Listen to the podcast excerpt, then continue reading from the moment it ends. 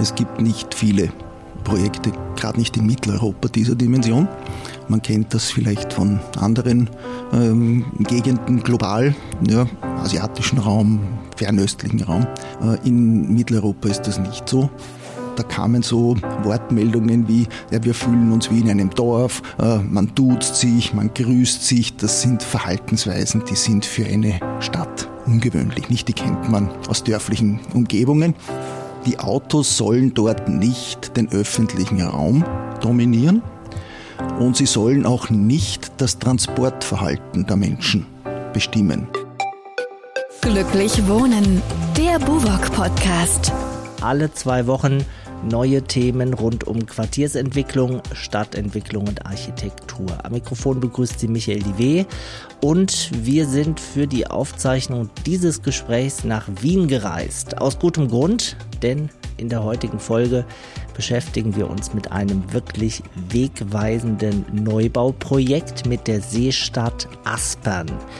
Luftlinie rund 10 Kilometer östlich der Wiener Innenstadt entsteht ein neuer Stadtteil, eines der größten Stadtentwicklungsprojekte Europas. Nach der Fertigstellung sollen hier rund 25.000 Menschen wohnen und über 20.000 Menschen arbeiten. Ähm, wie funktioniert qualitätsvolle Stadtplanung in dieser Dimension? Was kann man sich davon vielleicht abschauen? Und vom vielgepriesenen Wiener Modell des sozialen Wohnungsbaus. Das ist unser Thema heute. Und ich freue mich auf unseren Gast. Dr. Gerhard Schuster ist seit 2014 Vorstandsvorsitzender der Wien 3420 Aspern Development AG dort zuständig für Vertrieb, Marketing, Kommunikation und Personal. Herzlich willkommen, Herr Dr. Schuster. Danke für die Einladung. Bin schon auf das Gespräch gespannt. Wir auch freuen uns auf ein spannendes Gespräch ähm, zum Einstieg zu Ihrer Person. Sie sind kein Architekt und Sie sind auch kein Stadtplaner. Sie sind eigentlich Jurist. Ähm, wie kommt man zu einem solchen Megaprojekt, wie die Seestadt Aspern es ist? Ja, ich nehme an, meine frühere Funktion war nicht ganz unbedeutend äh, für die Frage, die an mich herangetragen wurde, ob ich mir so eine äh, Vorstandsfunktion in diesem Entwicklungsprojekt und in der Entwicklungsgesellschaft vorstellen kann.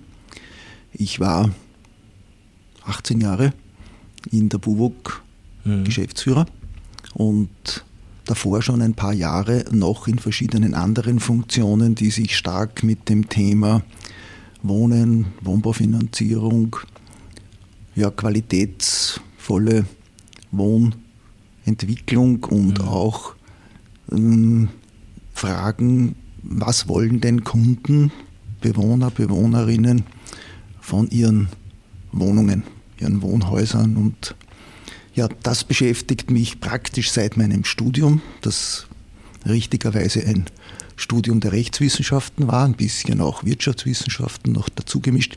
Und äh, beim Wohnen geht es natürlich schon sehr viel auch ums Rechtliche, es geht viel ums Wirtschaftliche. Und das bringe ich mit. Und für die planerischen Themen, architektonisch, gestalterisch, mhm. stadtplanerisch, dafür gibt es natürlich die Experten und Expertinnen im Unternehmen und bei unseren Auftragnehmern. So, also auf Europas größter Baustelle entsteht seit 2011 in Wien ein neuer Stadtteil äh, für über 25.000 Menschen. Erklären Sie mal kurz, was macht die Seestadt so besonders? Ja, mit Sicherheit ist es die Dimension. Es gibt nicht viele Projekte, gerade nicht in Mitteleuropa dieser Dimension. Man kennt das vielleicht von anderen ähm, Gegenden global, ja, im asiatischen Raum, mhm. auch im ja, fernöstlichen Raum. Äh, in Mitteleuropa ist das nicht so äh, üblich, das ist ganz besonders. Jetzt auf die Wiener äh, Umgebung oder die Wiener Dimensionen bezogen ist es natürlich noch einmal besonders so ein großes Projekt auf der anderen Seite der Donau anzusiedeln, ja, dort wo man sich sowas in dieser Art nicht erwartet hätte oder lange auch nicht für umsetzbar gehalten hat, weil man in diesen Gegenden entweder Wohnsiedlungen äh, geplant oder zugelassen hat oder eben große Industrieansiedlungen mhm. oder Logistikparks oder Gewerbe oder Einkaufszentren, ja, aber nicht sowas. Nun muss man sagen, das Areal hat auch Geschichte. Ja, äh, und zwar eine sehr, sehr unterschiedliche. Und äh, die jüngere Geschichte, die spielen Sie vielleicht an, das ist die eines Zivilflughafens. Es war 1912 äh, oder 13, glaube ich, mhm. was, ein europaweit herausragendes Flughafenprojekt. Also damals wohl einer der modernsten und größten Zivilflughäfen. Und also schon damals hat offenbar dieser Ort äh, was hergegeben für, für besondere Entwicklungen. Und ähm, der hat dann eine wechselvolle Geschichte erfahren mit den Kriegen und so weiter. Und äh, dann nach dem Zweiten Weltkrieg hat er diese Funktion sehr schnell verloren. Mhm. Und dann war die Frage, was kann auf diesem großen Areal dann noch passieren? Und wann gab es dann die Idee zu sagen, wir bauen dort eine neue Stadt? Also vom Flugfeld zum Baufeld? Mhm. Also nach ersten Überlegungen schon, ich glaube in den 70er oder 80er Jahren, dort mhm. eine relativ konventionelle ähm, Wohnbauentwicklung zu starten, die man dann wieder fallen gelassen hat, äh, gab es diese Initiative Anfang der 2000er Jahre. Und zwar von den beiden politisch und auch operativ für einen Großteil des Grundstückes dort verantwortlichen Personen. Mhm. Und die haben damals gemeint, man muss dort was Besonderes machen und das Besondere sollte eben dann in einem Masterplanverfahren konkretisiert werden und es sollte eben diese Mischung von Wohnen, Arbeiten, Freizeit und so weiter mhm. sein. Und gab es dafür einen Wettbewerb oder wie wurde das äh, vergeben? Ja, also das war ein äh, doch recht ähm, gut durchdachter und auch mit verschiedenen äh, Aspekten versehener Prozess. Also einerseits gab es den Prozess der Einbeziehung der Nachbarschaft, der Menschen, die dort in der Umgebung, in der mhm. Nachbarschaft gewohnt haben. Mhm. Das war das eine, also so eine Art Bürgerbeteiligungsverfahren. Und das zweite war, dass man einen internationalen Stadtplanerwettbewerb machen wollte. Und, äh, aber für diesen Wettbewerb sollte es natürlich auch eine möglichst präzise Vorgabe geben. Ja, und man hat an dieser Vorgabe gearbeitet und dann diesen Prozess, diesen Wettbewerb abgewickelt. Und bei diesem internationalen Wettbewerb ist dann äh, ein Siegerprojekt erkoren worden. Und äh, ja, dieses Siegerprojekt leitet uns nach wie vor und aus dem ist so quasi dieser Masterplan entstanden. Also der hat immer noch Gültigkeit. Der hat immer noch Gültigkeit, aber der ist, und das ist auch das Besondere an diesem Masterplan, äh, dem hauptverantwortlichen Verfasser, dem schwedischen Architekten Johannes Towart, war es immer wichtig zu betonen, da wird nicht eine Stadtplanung, eine Architektur, ein Design in Stein gemeißelt und das muss dann peinlichst genau umgesetzt werden, sondern ihm war immer wichtig zu betonen, das muss ein formbares Konzept und mhm. Modell sein und das muss auch Weiterentwicklungen erlauben und begünstigen und solche hat es gegeben mhm. und wird es weitergeben, weil man klüger wird, schlauer wird und äh, für diese Änderungen muss dieses Konzept robust genug flexibel genug sein. Und bislang sind wir der Meinung, das ist so. Und wir greifen auch immer wieder noch auf Johannes Towart zurück, wenn es darum geht, Weiterentwicklungen zu planen, zu beauftragen. Also das passiert kaum, ohne dass er involviert wird. Mhm. Sprechen wir nochmal über den Masterplan. Sie haben gesagt, der lebt, der hat sozusagen Elemente, die bestehen und er kann sich auch anpassen auf neue Erkenntnisse, auf neue Bedarfe, die vielleicht entstehen. Können Sie es mal konkretisieren? Die wesentlichsten Anpassungen, die in der Vergangenheit passiert sind, äh, das waren auch die zum Beispiel Höhenentwicklungen. Mhm. Äh, der ursprüngliche Masterplan sah hier weniger ähm, stark ausgeprägte Höhenentwicklungen oder Höhendifferenzierungen vor. In einzelnen Quartieren wurde auch die Verdichtung und die Gestaltung des öffentlichen Raums überarbeitet. Mhm. Und jetzt ist zum Beispiel auch äh, wieder eine Phase, wo man intensiv darüber nachdenkt, wie man da und dort die Verbindungen in die Nachbarschaft gestalten, umgestalten, intensivieren kann. Mhm. Also da sieht man in ganz unterschiedlichen Bereichen, äh, was hier zu tun ist. Und auch die Dimensionierung zum Beispiel bestimmter Freiräume, Straßenräume, Plätze äh, konnte nach der ersten Phase überarbeitet und dann auch adaptiert werden. Und wer oder was ist Treiber solcher Adaptierungen? Also gerade wenn Sie sprechen über urbane Dichte, über das Zulassen von Hochhäusern, von äh, Mehrgeschossen, was treibt diese Anpassung? Ja, das sind zum Teil Rückmeldungen von unseren Entwicklungspartnern.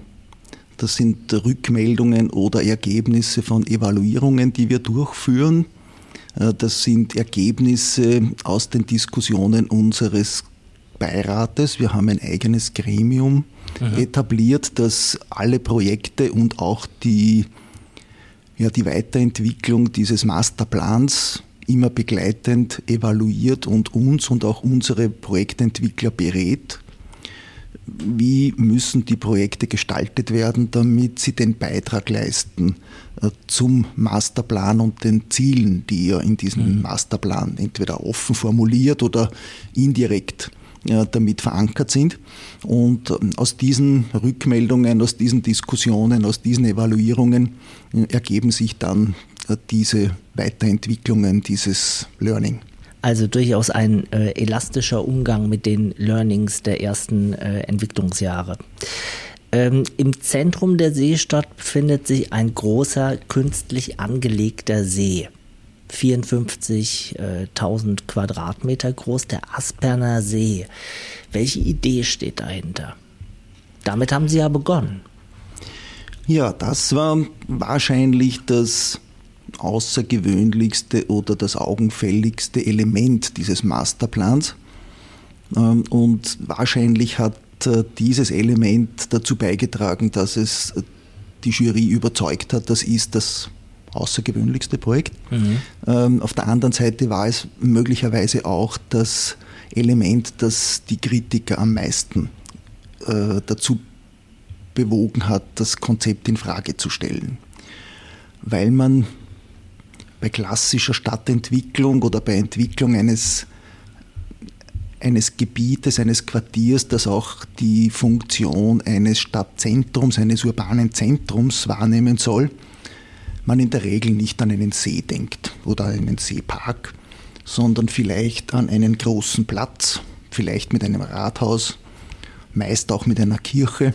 Und äh, genau das nicht zu bedienen, diese Erwartungen, äh, sondern hier einen See und einen Seepark äh, und eine Seepromenade äh, vorzusehen, war schon sehr speziell. Mhm. Und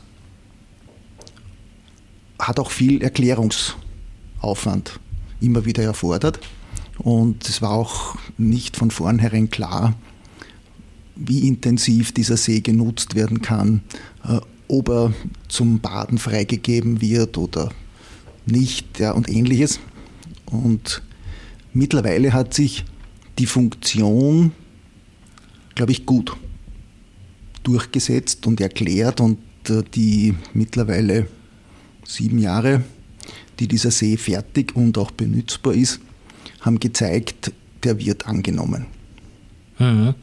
Und es ist dem das glaube ich, was das Besondere ist, dass eine Wohnumgebung oder ein Arbeitsumfeld direkt vor der Haustüre in einer fußläufigen Entfernung von nur wenigen Minuten eine hochwertige Freizeitumgebung bietet. Das ist das Spezielle. Und das wird dann aber auch so sein, die Seestadt wird rund um den See gebaut. Also wenn man künftig sagt, wir treffen uns in der Innenstadt, wir treffen uns in der City, dann ist der Mittelpunkt der See. Ja, der See beziehungsweise äh, verschiedene Nachbarschaften, die direkt an den See andocken und die wiederum sehr unterschiedliche Schwerpunktnutzungen haben werden. Also da ist auf einem äh, Bereich steht das Wohnen im Vordergrund mit unterschiedlichsten Wohnformen. In einem anderen Bereich steht dann äh, die Freizeitgestaltung und zwar tatsächlich das Badende, ähm, Erholende mhm. im Vordergrund und im dritten steht das Städtische, also das Einkaufen, das äh, Konsumieren, das Trinken, das Essen äh, im Zentrum. Mhm. Ja, und das sind diese unterschiedlichsten Funktionen, die sich rund um diesen See herum entlang von Achsen oder Seiten mit AI, also wie die Seite eines Seiteninstrumentes. Ja, so haben sich das die damaligen auch Planer des Freiraums überlegt und haben das genannt eine Partitur äh, des öffentlichen Raums und haben eben, äh, dann so verschiedene Seiten quasi vom See aus zum Klingen gebracht, so mhm. gedanklich. Und das sind eben die Seiten, wo es um die Freizeitgestaltung geht, ums Einkaufen geht, ums Wohnen geht, ums Sportbetreiben geht zum Beispiel. Jetzt müssen wir einmal ergänzen, natürlich gibt es in der Seestadt auch ein Rathaus und es gibt auch kirchliche und religiöse Räume. Das sind, ist aber nicht die Innenstadt oder die, das Zentrum der Stadt. Ja, es gibt äh, kein Rathaus, aber es gibt natürlich Amtsgebäude mhm. und es gibt aber keine eigene ähm, autonome Verwaltungseinheit Seestadt, sondern die Seestadt ist Teil der Donaustadt. Das heißt, die Verwaltungseinrichtungen verteilen sich eben über verschiedene ähm, Gebäude in der Donaustadt und davon gibt es auch ein Amtsgebäude in der Seestadt. Und es gibt äh, keine Kirche in dem Sinn. Es gibt allerdings Gemeinschaftsräume von äh, anerkannten Religionsgemeinschaften. Mhm. Und es gibt ein sehr, sehr spannendes Projekt, das in Vorbereitung ist und das so quasi diese Erwartungshaltung dann erfüllen wird, nämlich einen Campus der Religionen wo mehrere Religionsgemeinschaften gemeinsam sich Räume, Plätze, ähm, Einrichtungen zum gemeinsamen Feiern oder zum äh, Gottesdienste abhalten oder auch zum Ausbilden von Religion, Religionspädagoginnen treffen. Mhm. Und das wird ein großes Projekt werden, auch mehr oder weniger direkt angeschlossen an den See. Und das wird dann diese quasi Erwartungshaltung decken, aber eben nicht an einem Hauptplatz, sondern mit einem Platz und großzügigen Durchgang zum See an das eigentliche Zentrum, das der See bildet, angeschlossen.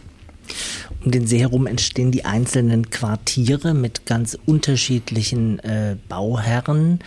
Ähm, sind die in der architektonischen Sprache, in der Fassadengestaltung völlig frei oder was sind verbindende Elemente, die vielleicht auch im Masterplan definiert sind? Ja, der Masterplan lässt hier sehr, sehr große Spielräume. Mhm. Spielräume. Und ähm, das wird eigentlich von Quartier zu Quartier und auch immer in einer äh, nachprüfenden Beurteilung dann für folgende Quartiere festgelegt, äh, indem wir so Bebauungsleitfäden ausarbeiten lassen. Mhm. Auch wieder durchaus im Rahmen von Wettbewerben, wo wir mehrere ähm, Architekturbüros oder Landschaftsplanungsbüros einladen, äh, uns eine Art Leitfaden zu erstellen, wie soll denn dort gebaut werden. Weil der Masterplan eben sehr grob und mhm. roh ist. Und der braucht Konkretisierung in Form von Flächenwidmungsplänen, von Bebauungsplänen bis hin auch äh, zu bestimmten gestalterischen Empfehlungen oder Vorgaben. Mhm. Mit den Vorgaben sind wir immer noch sehr zurückhaltend gewesen, weil wir darauf vertrauen, dass die Projektentwickler, die in die Seestadt kommen und deren Architekten, Architektinnen, Planerinnen, dass die sehr professionell und behutsam beziehungsweise ja, mit diesen Gestaltungsthemen umgehen und die sich schon für ihren Platz äh, das beste Design werden bestellen. Mhm. Und das, darauf vertrauen wir. Und in manchen äh, Bereichen wollen wir dem uns nicht hundertprozentig äh, quasi ausliefern, sondern machen gewisse Vorgaben oder lassen Vorgaben definieren. Wie wurden diese ganzen einzelnen Grundstücke für die einzelnen Quartiere vergeben? Gab es da einen Run drauf? Gab es da äh, Versteigerungen oder wie wird sowas gemacht? Mhm. Ja, das hängt auch wieder sehr stark von der Art des Grundstückes und der Nutzung ab. Ähm, also die ersten Grundstücke, die wurden mehr oder weniger schon auch sehr stark begleitet von den ähm, städtischen Entwicklungsagenturen. Mhm. Äh, die wurden so quasi schon auch in die Seestadt geholt oder gelockt, ja, also die ersten großen Betriebsansiedlungen zum Beispiel, oder die Wirtschaftsagentur, die ja auch unser ähm, Eigentümer, einer unserer Eigentümer ist, die hat ein großes Technologiezentrum dort selbst äh, quasi entwickelt und betreibt es jetzt. Und äh, dann wurde für eine erste Entwicklungsetappe ein großer Bauträgerwettbewerb mit dem Wohnfonds mhm. der Stadt Wien ausgelobt. Und ein anderes, größeres äh, Gebiet wurde äh, von Wohnbaugesellschaften, die im Umfeld unserer Eigentümer angesiedelt sind, äh, eingeladen, um das als leistbaren Wohnbau zu entwickeln. Und das war so quasi die, die Startphase.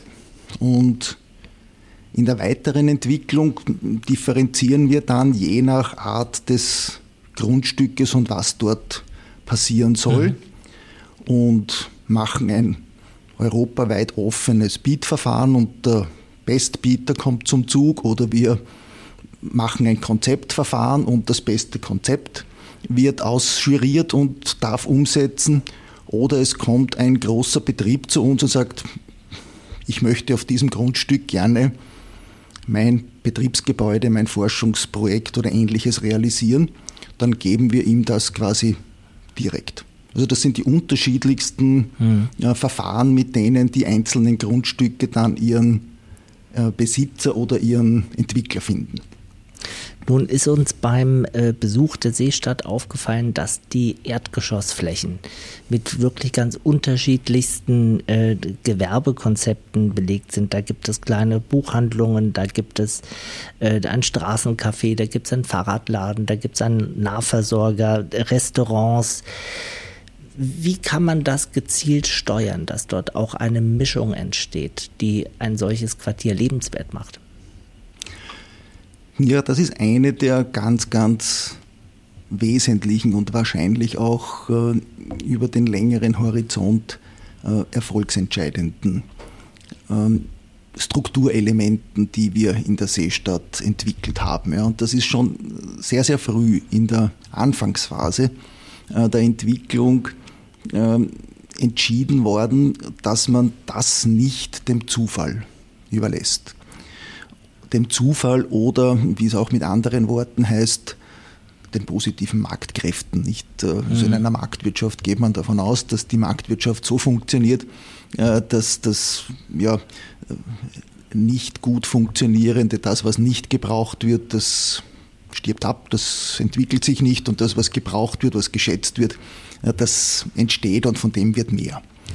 Das funktioniert auch ähm, in vielen Konstellationen. Mhm. Ähm, es war aber, glaube ich, zu Recht die Sorge, äh, dass in so einer großen, speziellen ähm, Entwicklungssituation das nicht selbstständig und zufällig und geschieht, sondern dass man dafür eine eigene Struktur schaffen muss. Und wir haben daher eine Gesellschaft gegründet mit einem professionellen Einkaufszentrumsentwickler und mhm. Betreiber. Mhm.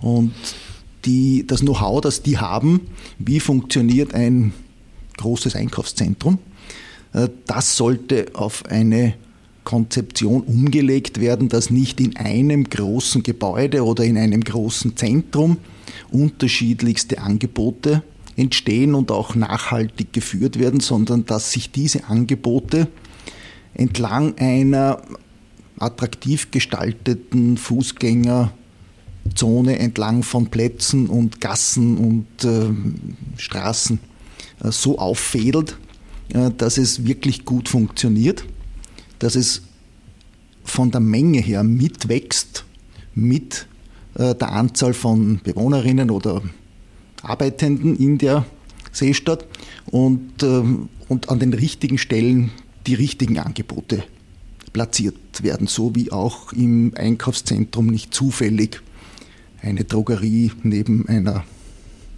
Papierhandlung ist oder eine Apotheke neben einem Restaurant. Und das heißt aber, dass der einzelne Bauträger gesagt bekommt, bei dir an der Ecke ins Erdgeschoss muss ein Schuster rein.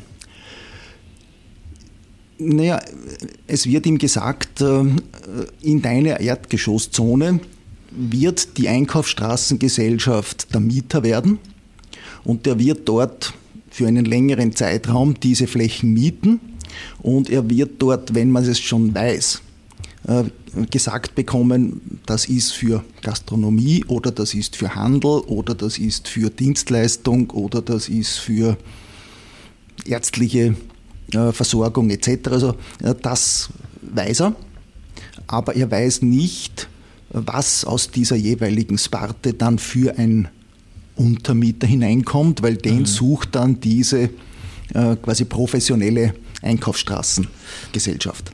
Und sowas wurde bezuschusst? Das muss man nicht bezuschussen, sondern ähm, das funktioniert in der Form, dass es eben eine marktkonforme äh, quasi Miete gibt für mhm. den Bauträger und mit dieser Durchschnittsmiete äh, ist es dann möglich, die unterschiedlichsten äh, Mietzinsgestaltungen dann auf der Ebene einer, einer Untervermietung zu gestalten und dann auch langfristig die Verträge so zu haben, dass sie eben über diese ganze Wachstumsphase hinaus so stabil sind, bis dann das Gesamtsystem fertig ist und dann wahrscheinlich mit einer sehr hohen Wahrscheinlichkeit ohne weitere äh, Eingriffe dann äh, nach Marktbedingungen dann weitergeführt wird. Und dann sollen auch die Verträge direkt äh, dann von den Hauseigentümern übernommen und, und abgeschlossen werden. Ja. Sprechen wir mal über die öffentlichen Freiräume, über das Straßenbild in, in der Seestadt Aspern. Es gibt große Plätze, es gibt breite äh, Bürgersteige, wenige Autos. Ja, die Autos sollten, und das war eines der wesentlichen äh, Konzepte, die schon Teil des Masterplans waren, äh, die Autos sollen dort nicht den öffentlichen Raum dominieren und sie sollen auch nicht das Transportverhalten der Menschen bestimmen, sondern das Transport Bedürfnis der Menschen, das unbestritten da ist, soll primär mit öffentlichen Verkehrsmitteln abgedeckt werden. In zweiter Folge sollen die Menschen eine Umgebung, einen Freiraum vorfinden, wo sie gerne zu Fuß oder mit dem Fahrrad ihre Wege erledigen. Und nur als dritte Option soll das Auto ins Spiel kommen. Und wenn es ins Spiel kommt, dann soll es dann, wenn es im Spiel ist, ausreichend Fahrflächen finden, aber mhm. es soll nicht den öffentlichen Raum dominieren, sondern in Sammelgaragen. Mhm. Äh, und da gibt es dann zwei Konzeptionen, also die normalen Tiefgaragen äh, oder eben Hochgaragen, aber immer nicht nur für ein einzelnes Objekt, sondern immer für eine Gruppe von Gebäuden, damit die Menschen, wenn sie ihr Auto verlassen, nicht in einem Fahrstuhl oder in einem Stiegenhaus verschwinden, sondern zumindest für kürzere oder manchmal auch ein paar Meter mehr in diesen Plätzen und Gassen äh, auftauchen und dort dann die Möglichkeit haben, Leute zu treffen, sich zu unterhalten, zu plaudern, was einzukaufen, was loszuwerden. Also statt der kurzen Wege einerseits, damit ich äh, möglichst aufs Auto verzichten kann, aber trotzdem statt der Wege, damit Menschen im Straßenbild sind. Und äh, ist das ein wichtiger Aspekt, um Nachbarschaften zu formen? Also das unterstützt natürlich die Formung von Nachbarschaften. Es würde, glaube ich, nicht reichen, wenn man nicht zusätzliche Vorkehrungen auch noch treffen würde. Sie haben ein wichtiges Wort genannt. Nachbarschaften sind natürlich wichtig. Ähm, wenn in einem doch relativ kurzen Zeitraum, und wir reden ja, von einer quasi Stadtentwicklung in 20 Jahren, äh, das ist jetzt, wenn man sonst Stadtentwicklung sich anschaut, wo Städte halt Jahrzehnte, Jahrhunderte brauchen, das ist ein kurzer Zeitraum. Und in diesem Zeitraum müssen sich Nachbarschaften entwickeln, stabile Beziehungen entwickeln. Und für die äh, braucht es natürlich Bedingungen, die das befördern, unterstützen. Das sind einerseits räumliche Bedingungen, also die Umgebung, der Freiraum muss einladend sein, muss sicher sein, muss stimmungsvoll sein. Und dann braucht es Aktivitäten, die die Leute zusätzlich noch zusammenbringen, ihnen Informationen geben, mhm. wo sie welche Leute treffen können, wo sie Leute treffen, die sehr ähnliche Lebensvorstellungen haben, die sich über diese unterhalten wollen oder die nicht dieselben Lebensvorstellungen haben und dann Möglichkeiten haben, wie sie sich so abstimmen, dass ihre unterschiedlichen Lebensvorstellungen an einem Ort verträglich sind ja, und nicht die Konflikte im Vordergrund stehen, sondern die, ja, die gemeinsamen Möglichkeiten in einer vielfältigen Stadt. Und es soll vielfältig sein, also Stadt ohne Vielfalt, ohne unterschiedliche Menschen, ohne unterschiedliche Kulturen ist nicht denkbar heute gibt in der Seestadt immer wieder auch kulturelle Angebote, äh, um, wie Sie sagten, die Menschen zu vernetzen, zueinander zu führen, vielleicht auch die Menschen aus Wien äh, in die Seestadt zu ziehen. Aktuell eine Outdoor-Ausstellung zum Thema Was hat die Verfassung mit mir zu tun? Eine künstlerische Intervention die Wissenswertes über die Demokratie vermitteln will, alljährlich äh, das Festival for Sound Art äh, wie wichtig ist sowas, um auch die Wiener in die Seestadt zu ziehen? Ja, wir haben das von Anfang an für ganz wichtig gehalten. Daher gab es praktisch von Anfang an, also noch bevor die ersten Bauaktivitäten äh, in der Seestadt begonnen haben, äh, kulturelle Aneignungsinitiativen. Es gab Theaterstücke, es gab mhm. Ähm, Festivals, es gab Ausstellungen, es gab. Ich habe eine Silent Disco gesehen. Silent einem, Discos gibt es, ja, es gibt.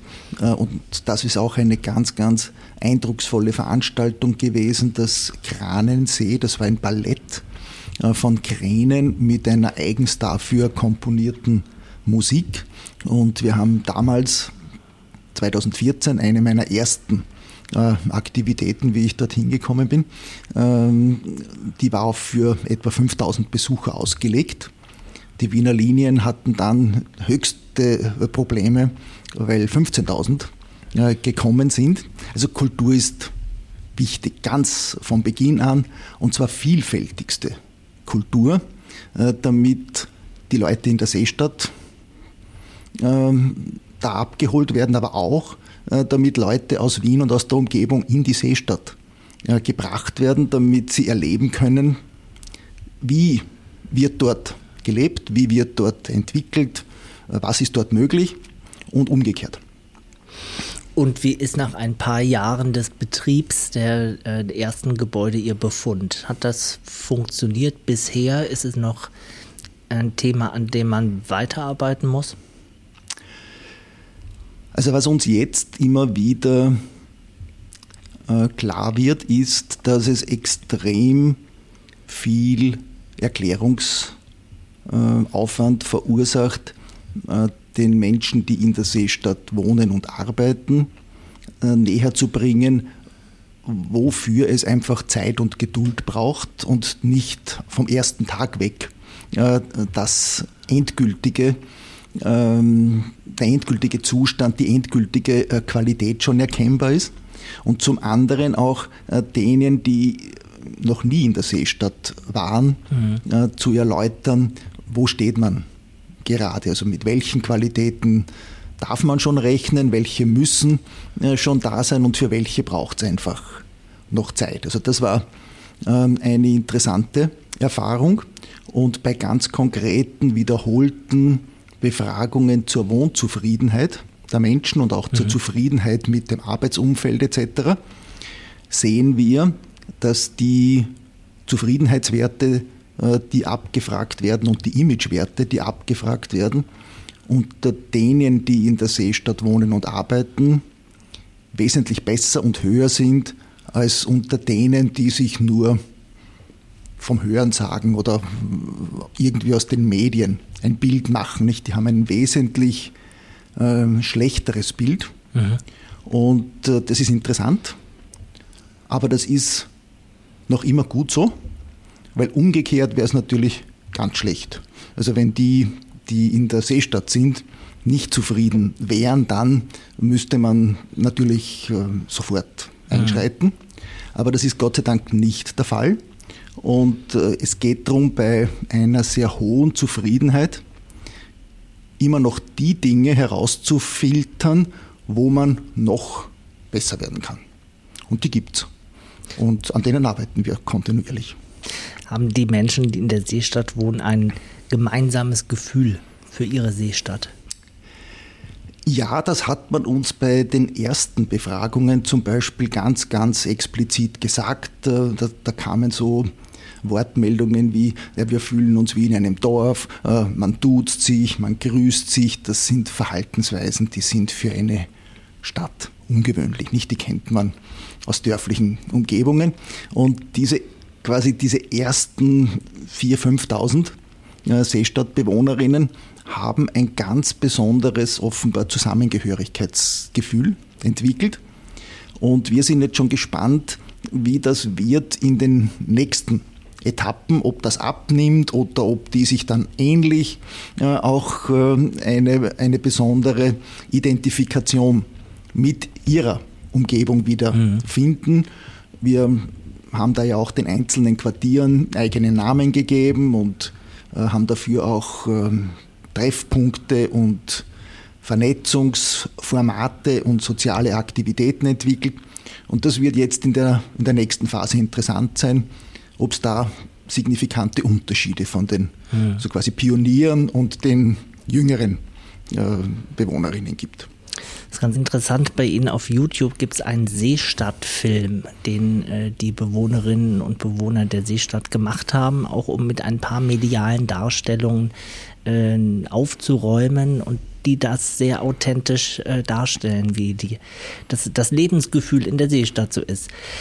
Kommen wir noch zu ein paar Hard Facts. Ähm, Jobs, Infrastruktur, Kita, Schule, das sind viele Dinge, die eine solche Stadt auch braucht. Das basiert auf Annahmen. Äh, dann sieht man, wie sich das entwickelt. Wie, wie genau landet man beim tatsächlichen Bedarf? Wie muss man sowas auch on the road mh, hm, nachjustieren? Ja, also da haben wir äh, schon die Erfahrung gemacht, dass die, die zuständigen Abteilungen in der Stadt, die das planen, die hier die, ja, die Bevölkerungsentwicklung abschätzen, die abschätzen, wie hoch der Bedarf nach äh, bestimmten solchen sozialen Einrichtungen ist, äh, dass die wirklich sehr, sehr gute äh, Prognosegrundlagen mhm. haben und dass man daher das recht gut planen kann und wenn dann nicht irgendwelche unvorhergesehenen Dinge äh, passieren, die immer wieder passieren können, dass eine Bauverzögerung gibt oder dass irgendwelche Dinge sich verzögern, äh, dann sehen wir, dass wir den Bedarf gut abdecken können. Ähm, aber es gibt dann doch immer wieder zwischendurch mal ähm, eine Situation, wo vielleicht die eine oder andere Familie gerade keinen äh, Kindergartenplatz mhm. Äh, bekommt, aber das sind äh, kurzfristige, temporäre Erscheinungen. Also die Kindergartenplätze, die Schulen, und zwar auf allen Altersstufen, sind ausreichend dimensioniert, meistens sogar so dimensioniert, dass sie mehr Kapazität haben, als kurzfristig aus der Seestadt mhm. benötigt wird und dann kommt aus der Nachbarschaft äh, jemand noch dazu. Also das funktioniert wirklich äh, sehr gut. Äh, mit den Kultureinrichtungen ist es ähnlich. Also wir haben eine Volkshochschule mittlerweile etabliert, wir haben eine öffentliche Bücherei, wir haben äh, Jugendzentren, wir haben wie gesagt diese Kindergärten, die städtischen und die privaten und wir haben diese Schulen unterschiedlichster Stufe. Äh, wir haben jetzt auch ein Kulturzentrum und äh, bei der Kultur ist es natürlich gerade jetzt in den letzten Jahren nicht gerade einfach gewesen, äh, die zu bespielen und die auch entsprechend zu füllen. Also das ist noch eine Herausforderung. Dafür die unterschiedlichsten ähm, Künstler und Künstlerinnen und auch die unterschiedlichsten Genres zu finden, die mhm. in so einem Etablissement dann ihre, ihre Künste anbieten können. Aber das wird sich auch einspielen. Bleiben wir noch mal ein bisschen mehr Technik und Technologien. Wo steht da die Seestadt? Ich sage mal Stichwort Klimaneutralität, Mobilität, Energieversorgung, all das, was unter der Motorhaube ist. Mhm. Also zum Thema Mobilität äh, sehen wir auch aufgrund der äh, objektivierbaren Messungen eines Mobilitätslabors, das in der Seestadt von der Technischen Universität Wien eingerichtet wurde, mhm. Äh, dass wir, was motorisierte Mobilität anlangt, was die Automobildichte anlangt etc., äh, liegen wir sehr gut äh, auf Kurs in Richtung Reduktion des motorisierten Individualverkehrs. Also da sind wir sehr, sehr äh, gut unterwegs. Mhm. Im Bereich Energieversorgung, Klimaneutralität, ähm, Ressourcenschonung ebenso. Wir haben ja eine generelle Fernwärmeversorgung. Wir haben gerade heute eine große äh, Neuankündigung äh, in den Medien äh, auch mitverfolgt, äh, dass unter der Seestadt ein riesiges äh, Warmwasservorkommen ist, das jetzt für Fernwärmeproduktion, also Tiefengeothermie, mhm. genützt wird.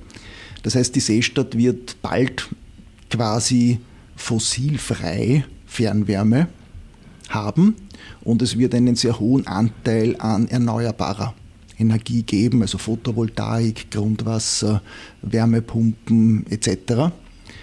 Und ähm, wir haben auch einen Großteil äh, des notwendigen Baumaterials und das war auch eine quasi positive Begleiterscheinung des Sees, über den wir am Anfang gesprochen haben. Der ist nicht nur nett, äh, weil er die Freizeitmöglichkeiten verbessert, sondern das gesamte Aushubmaterial des Sees, Schotter, äh, verschiedene Schichten, wurden in der Seestadt zwischengelagert und entweder dann für die Landschaftsgestaltung verwendet mhm. oder auch für äh, die Erzeugung von Beton, für den Tiefbau und den Hochbau. Also extrem ressourcenschonend und auch extrem günstig für äh, die Vermeidung von Verkehrsemissionen von LKWs, die sonst mhm. in die Seestadt rein und raus hätten fahren müssen. Sie sind ein Smart Urban Lab, so steht es auf Ihrer Webseite. Was ist das?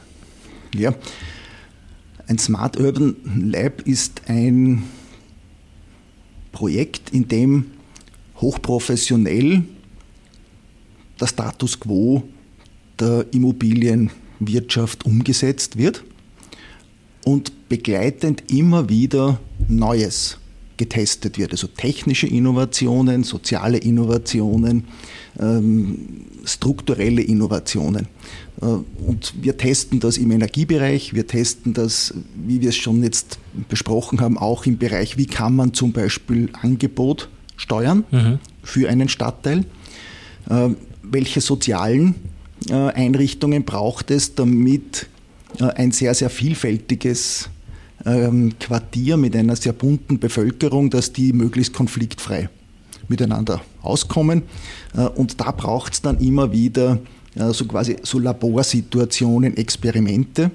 Oder wir haben in der Seestadt zum Beispiel die Pilotprojekte entwickelt für das sogenannte Schwammstadt-Prinzip.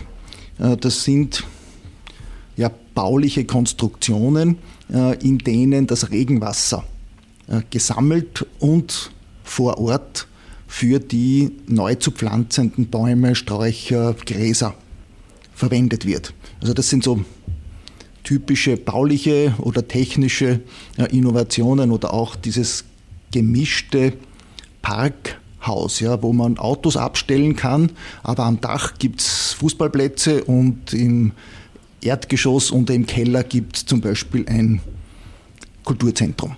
Also diese, diese Mischungen äh, sind Entwicklungen, die man unter dem Begriff des Urban Labs ähm, äh, subsumieren kann.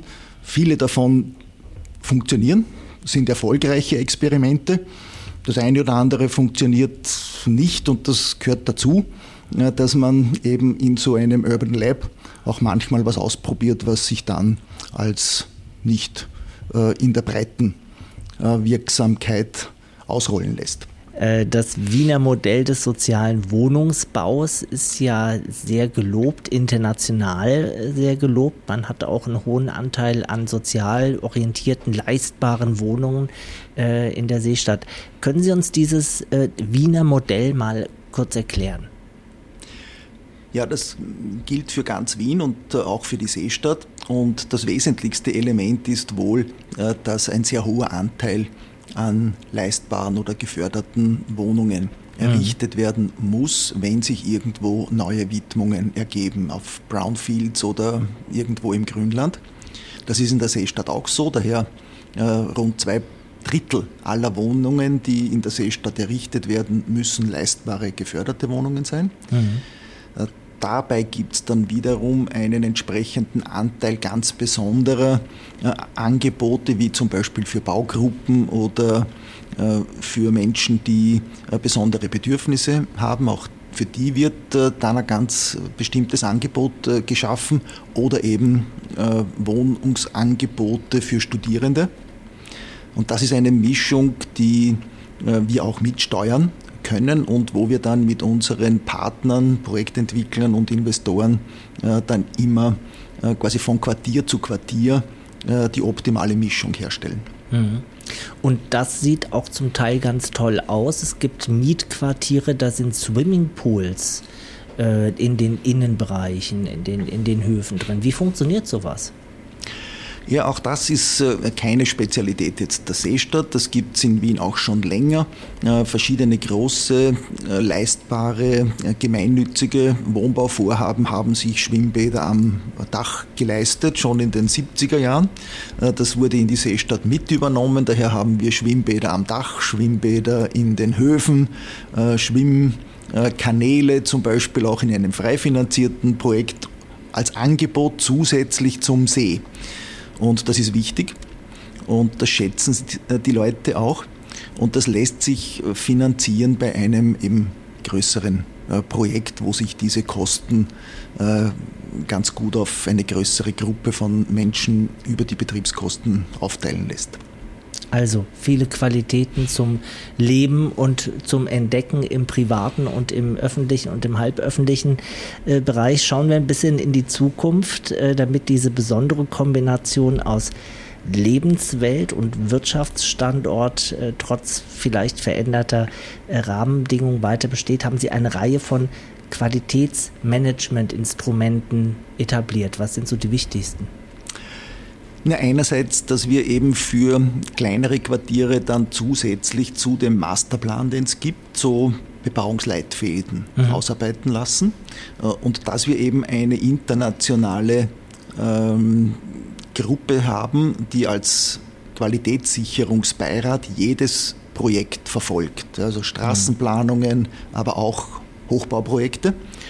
Und mit diesem Beirat äh, sichern wir so quasi auch die Qualität und beraten und stehen auch den äh, Bauträgern beratend zur Verfügung. Viele Professionelle brauchen das nicht, die können die Qualität ja. alleine sichern, aber äh, es gibt welche, die sind sehr froh, dass es diese begleitende Qualitätssicherung gibt.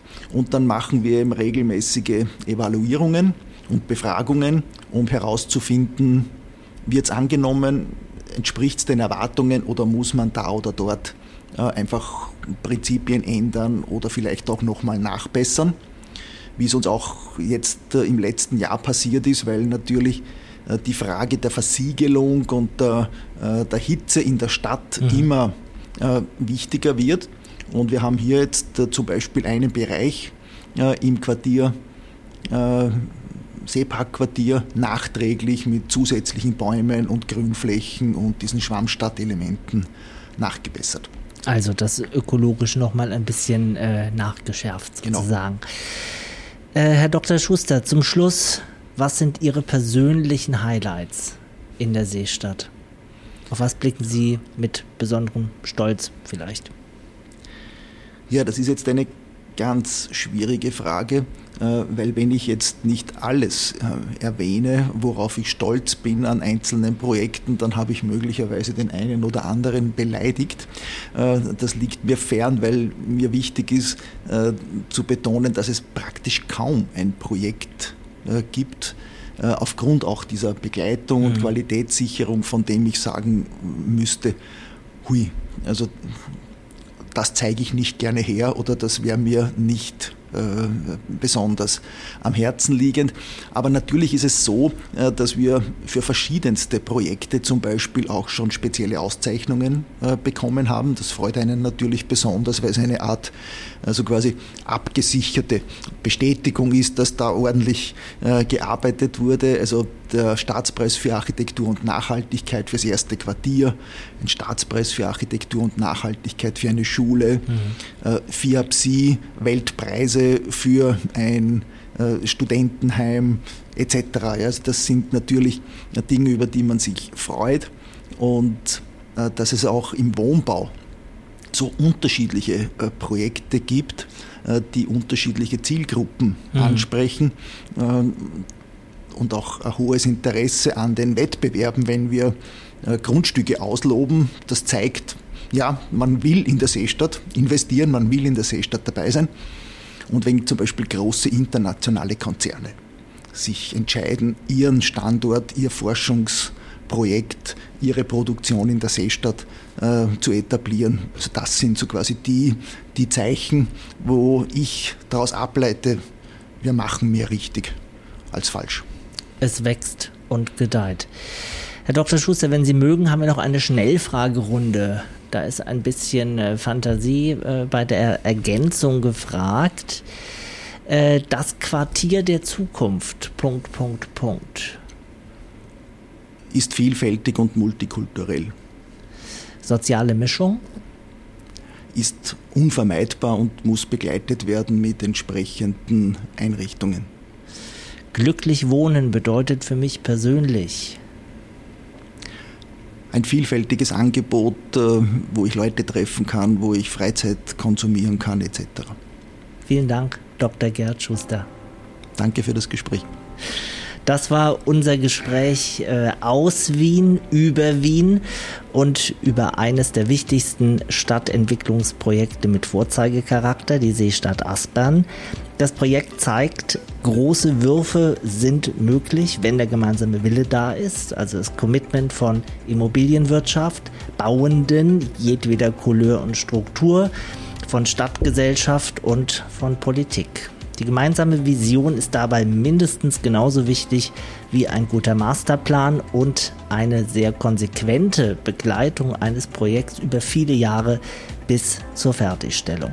Weitere Informationen finden Sie auf der Webseite aspern-seestadt.at und es gibt auch eine sehr gute Arte-Dokumentation in der Reihe Visionen bauen. Der Filmemacher Diego Breit-Lira trifft unter anderem den schwedischen Architekten der Seestadt Johannes Tovat. Sehr sehenswert, also machen wir gerne Werbung für.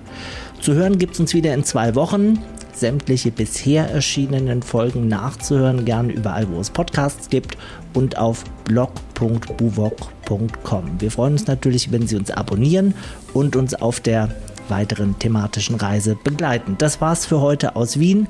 Danke fürs Zuhören. Danke unserem Gast Dr. Gerhard Schuster.